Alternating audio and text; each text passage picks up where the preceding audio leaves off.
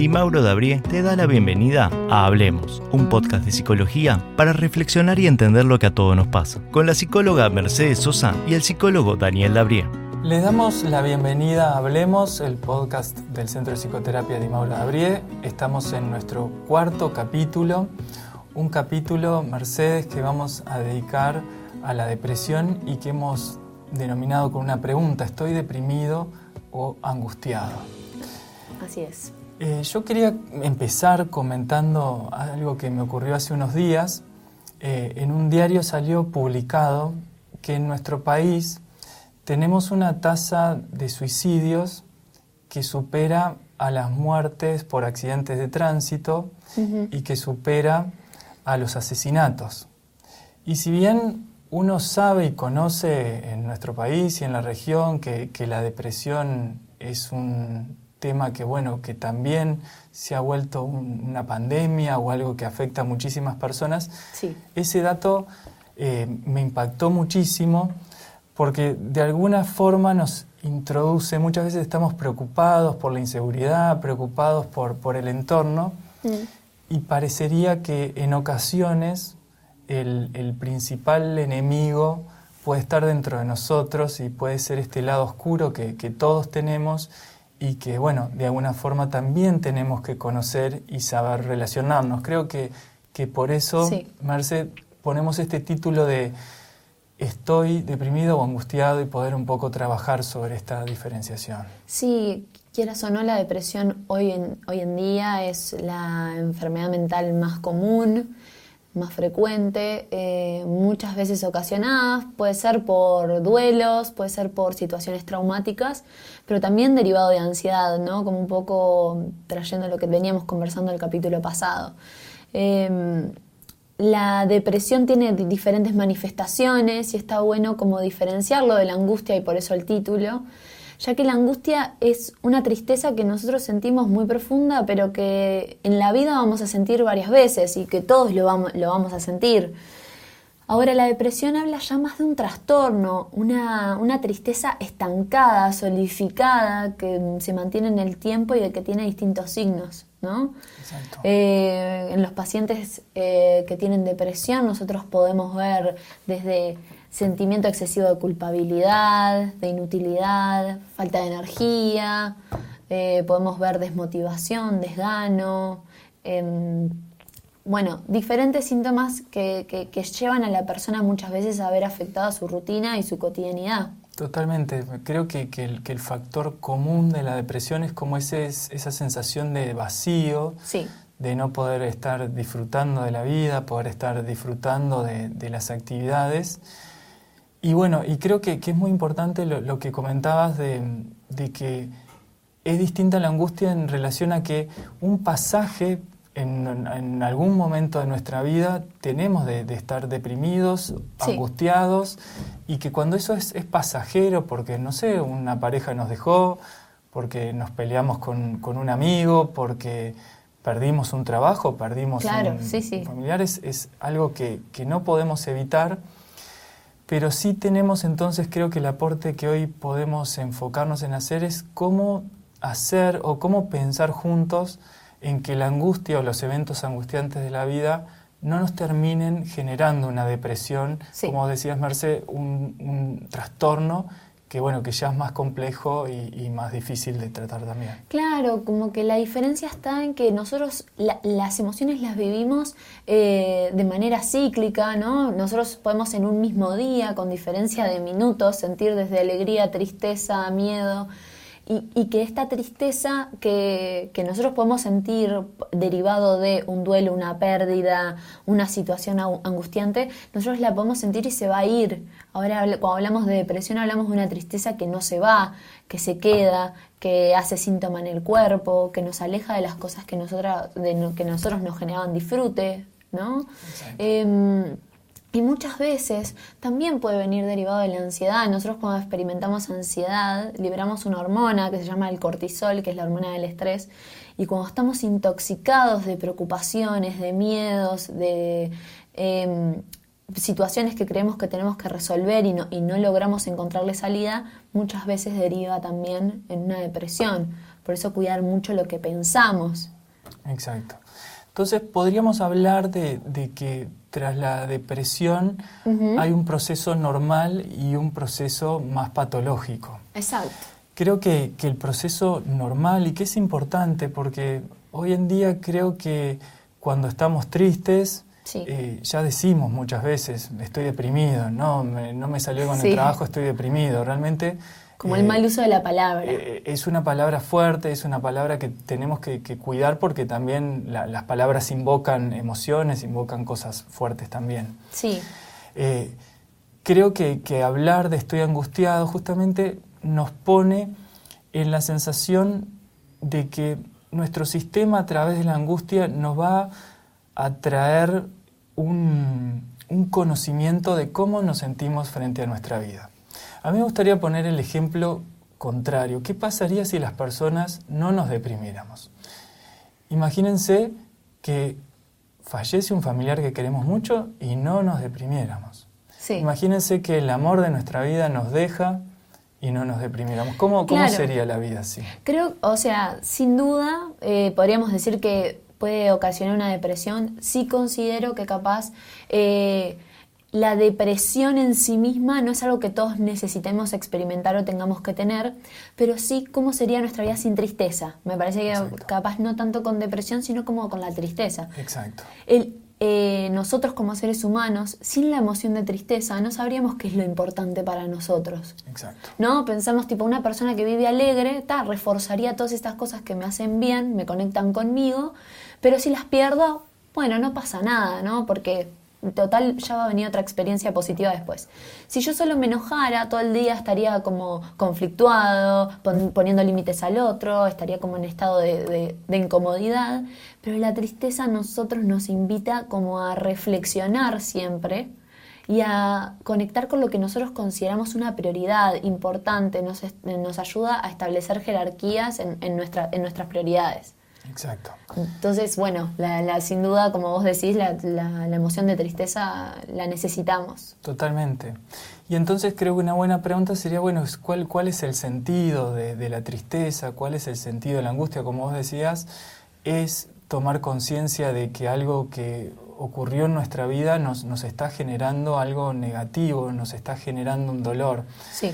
Creo que una primera cuestión como para transmitirle a, la gente que nos escuche en, cuanto a la tristeza es, es muy importante permitir eh, que nos permitamos ponernos tristes, angustiarnos, es muy importante llorar y si bien quizás es algo simple, muchas veces la, la, vorágine de la vida no nos permite tanto eso o nos exigimos que ya tendríamos al otro día que estar bien y levantarnos.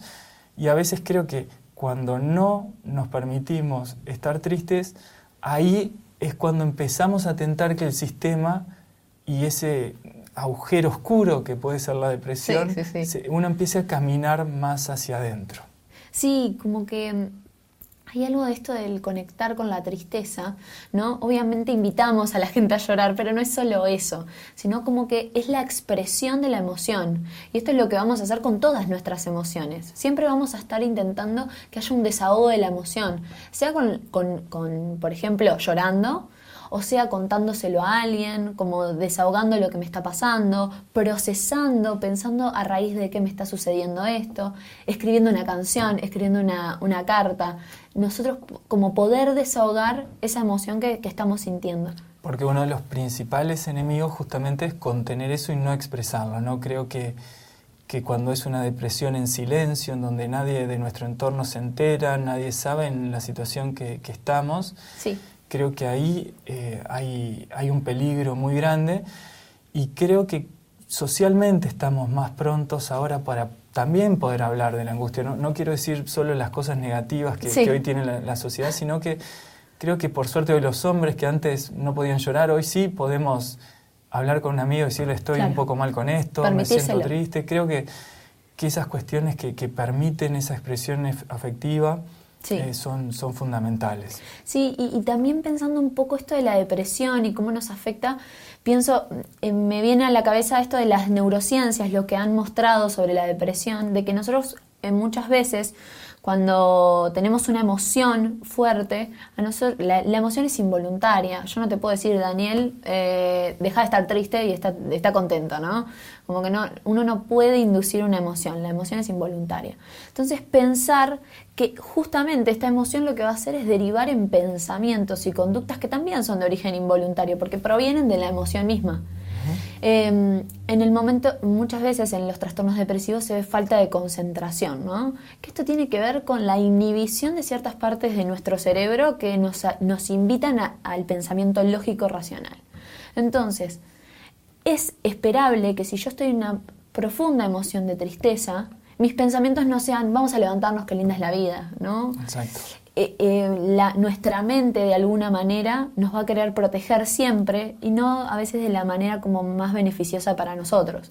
Exacto. La emoción nos va a llevar como a pensamientos tristes. Exacto. Y esa emoción, pensándolo un poco más desde el punto de vista de, la psicología profunda, eh, se entiende que, que, la depresión lo que busca esencialmente es que la energía se va hacia el interior, Ajá. porque la energía psicológica necesita una reconexión con nuestro interior. De alguna forma, las personas no, nos deprimimos porque la vida está bárbara, nos deprimimos porque hay algo que nos hizo probablemente perdernos de, nuestro camino de, realización personal. Bien. La depresión es, lo mejor que le puede pasar a una persona que está trabajando en algo que no le gusta desde hace muchos años. Es la forma que, que tiene nuestro interior de decirle, mírate un poco hacia adentro y trata de buscar un cambio porque esta vida que estás teniendo no es la que vos querés vivir. Y quizás ahí es donde se empieza a generar esa enemistad entre ese yo interior que está pidiendo ser atendido y el yo más consciente, lo podríamos llamar así, que está viviendo una vida que probablemente no es la que interiormente quisiera vivir. Claro, si lo traducimos como a la cognitivo-conductual, va a plantear que eh, eso mismo va a ser lo que nosotros vamos a llamar las cogniciones, los pensamientos. ¿Cuántos de mis pensamientos que están teñidos por esta emoción, por el cuerpo más emocional, eh, de alguna manera me están llevando a eh, no encontrarme con las actividades de disfrute, a creer que lo, que lo que voy a hacer no tiene un sentido o que voy a fracasar en el camino, ¿no? Pensando en un ejemplo de una persona que, por ejemplo, dice qué pereza eh, ¿no? ir a hacer deporte. Y, uno podría pensar, bueno, pero también es como la emoción de alguna manera queriendo sabotearnos, que genera estos pensamientos que, que motivan a seguir tristes y que no, el trabajo interno va a estar en trabajar esos pensamientos, en el pensamiento que a mí me está llevando a pensar que yo no estoy, no estoy pudiendo con esto, no estoy pudiendo con esta tristeza. Ahí está. Una de las ilusiones más comunes, capaz, en, la depresión es pensar que como no estoy motivado para hacerlo, no lo hago. ¿No? Es tipo, pero yo no tengo ganas de levantarme de la cama. ¿Por qué lo voy a hacer? Si no tengo ganas. Como si la, la motivación fuera de generación espontánea. Yo nazco motivado. Exacto y capaz un poco el trabajo interno en este, este tipo de patologías es, es el hecho de que muchas veces la motivación nace haciendo. Y llevamos a los pacientes a exponerse a, situaciones que capaz ellos consideran que les genera eh, pereza o que no quieren hacer. Y una de las técnicas más usadas es la activación conductual, que es hagámoslo aunque no tengas ganas. Claro. Y esperemos a ver qué sucede, ¿no? Como para poder que la persona reconecte con esos ámbitos de disfrute y de placer, que libere dopamina, que libere oxitocina, eh, que son hormonas del placer y, de la tranquilidad, para que así pueda empezar a generar todo eso que fue perdiendo, ¿no? Como pensándolo desde otra perspectiva. Claro, porque ahí se entra en un ciclo, círculo vicioso, digamos, en donde vamos retirando actividades, se van achicando las actividades que nos generan motivación y entonces ese sentimiento más de vacío y de de falta de disfrute se, se, empieza a acentuar. Exacto. Bien, yo creo que, que ese aspecto, Mercedes, que, que comentás es, es, algo muy importante. Quizás alguien que esté escuchando en este momento el podcast esté deprimido. Hay varias cosas que, que, dijiste que me parecen muy, muy resaltables, como poder expresar esa emoción, poder eh, activar, poder eh, de a poquito ir retomando algunas actividades. También esto que, decimos de, bueno, de, poder también pensar en cómo está la vida y, y qué me está queriendo decir la depresión. Nos van a escuchar en este podcast decir mucho, bueno, las emociones no están ahí por casualidad. Claro. Las cosas que, que sentimos, que nos pasan, nos están queriendo hablar de cómo estamos experimentando la vida. Sí. Y en la depresión también eso ocurre. Y que también el mensaje es el, el que no somos lo que pensamos, que muchas veces nuestros pensamientos están teñidos por emociones. Y es el trabajo de uno, y que no digo que sea fácil ni que sea cómodo para nada, es ir en contra a veces de lo que nuestro, nuestro cuerpo nos está pidiendo o de lo que nuestra emoción nos está pidiendo. Y es en ese esfuerzo, en ese trabajo de ir en contra, como de ir en contra pero no negarlo. Es como aceptar que yo voy a sentir tristeza por ciertas cosas y aún así soy capaz de disfrutar, de hacer, que es en ese aprendizaje que nosotros podemos salir de este tipo de, trastornos o de angustias tan estancadas. Totalmente. Creo que, que es muy importante eh, transmitir que con trabajo, que con psicoterapia, que quizás también con el apoyo de algunos medicamentos que son muy buenos, se puede salir adelante de la depresión. La depresión es un trastorno que se puede manejar, que se puede superar. Creo que eso es un mensaje importante para las personas que pueden estar transitando un momento más depresivo de su vida, pero que eso no tiene por qué instalarse todo el tiempo y que incluso eh, a veces también cuando tenemos una mirada simbólica sobre la muerte, sobre esas ideas de muerte, lo que pensamos simbólicamente justamente es que no es la muerte concreta lo que está a veces buscando la depresión, sino que lo que está queriendo es esa muerte que es simbólica, que es la muerte que genera un cambio. De alguna forma que muera la vida que estamos teniendo y que creo que todos nos merecemos tener la esperanza de que nuestra vida puede cambiar, de que nuestra vida puede ser mejor. Y creo que especialmente a las personas que hoy se estén sintiendo que su vida quizás no tenga mucho sentido, eh, decirles que probablemente no estén encontrando todavía la respuesta. Sí. Eh, quizás están mirando solo un aspecto de su vida, que es el que las tiene muy angustiadas, pero que sigan buscando, que creo que tenemos muchas vidas posibles, solo tenemos que encontrar la que de alguna forma nos, nos genere más vitalidad y más alegría. Sí, y que de alguna manera cuando hablamos de suicidio o de ideas de muerte, estamos hablando de, una solución a lo que me está pasando. Es como la búsqueda de eh, apagar todo esto que estoy sintiendo y no realmente la, muerte en sí misma. Eh, entonces, como a las personas que pueden estar teniendo este tipo de pensamientos, decirles que capaz a veces sesgados por la emoción, no nos damos cuenta que hay otras salidas y que somos capaces de, transitarlas, pero capaz estamos necesitando ayuda. Exactamente. Y que pedir ayuda también ahí es muy, muy importante. Exacto.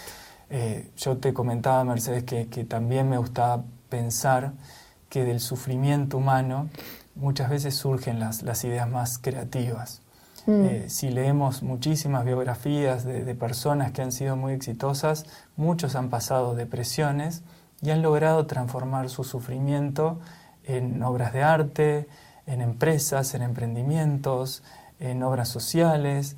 Bueno, el sufrimiento puede transformarse y puede volverse algo creativo si lo logramos hacer y también a veces si pedimos y damos con las personas que nos ayuden para, para que así sea.